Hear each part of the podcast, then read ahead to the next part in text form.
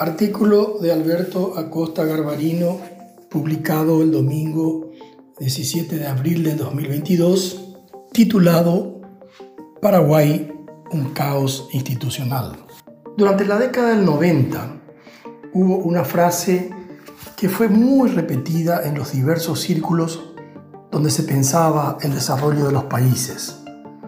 Esa frase era, las instituciones importan. La misma se escuchaba en todos los organismos internacionales que tienen su sede en Washington, Fondo Monetario Internacional, Banco Mundial, el BID, y por ese motivo se ha encontrado en todas las recetas que provinieron del famoso consenso de Washington. Ya esa frase se encontraba en todas las obras del influyente Premio Nobel de Economía, el norteamericano Douglas North, en las cuales se enfatizaba que los cambios institucionales eran mucho más importantes que los tecnológicos para explicar el desarrollo económico de los países. La palabra institución es una palabra polisémica, es decir, tiene varios significados.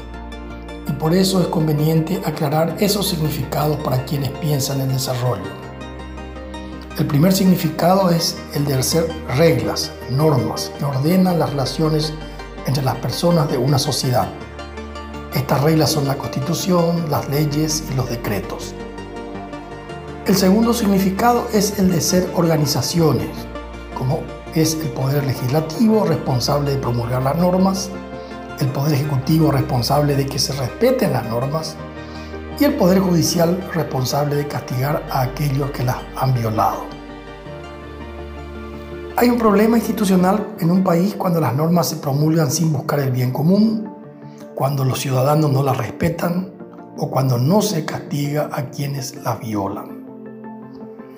Viendo lo que ocurre diariamente en el Paraguay y en las últimas semanas, específicamente con el problema del combustible, podemos afirmar sin lugar a dudas que en nuestro país estamos viviendo en un verdadero caos institucional por el no funcionamiento de nuestras instituciones.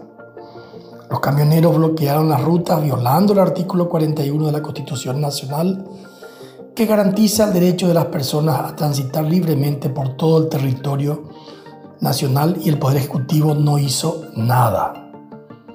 El Congreso, cediendo al chantaje de los camioneros, sancionó una ley de combustibles donde se subsidia a Petropar, violando la Constitución en su artículo 107, donde se garantiza la libre competencia y se prohíbe la baja artificial de precios.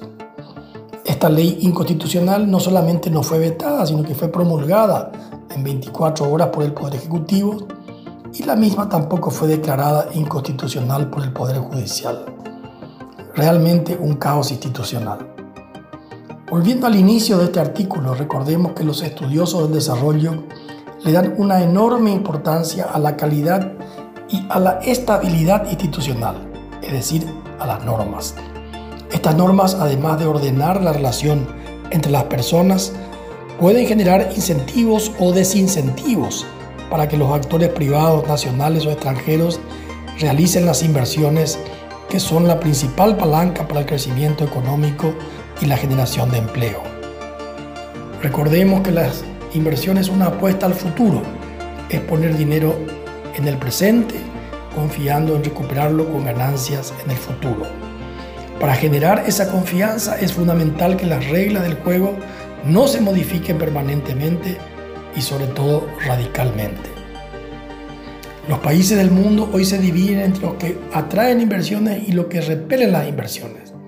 Consecuentemente, entre países que crecen y se desarrollan y países que se estancan y se empobrecen.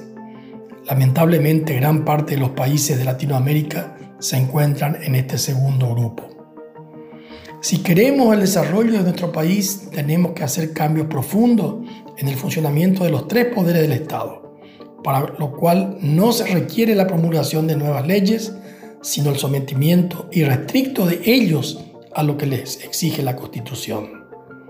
De seguir como hasta ahora, nuestro futuro será el caos y la pobreza.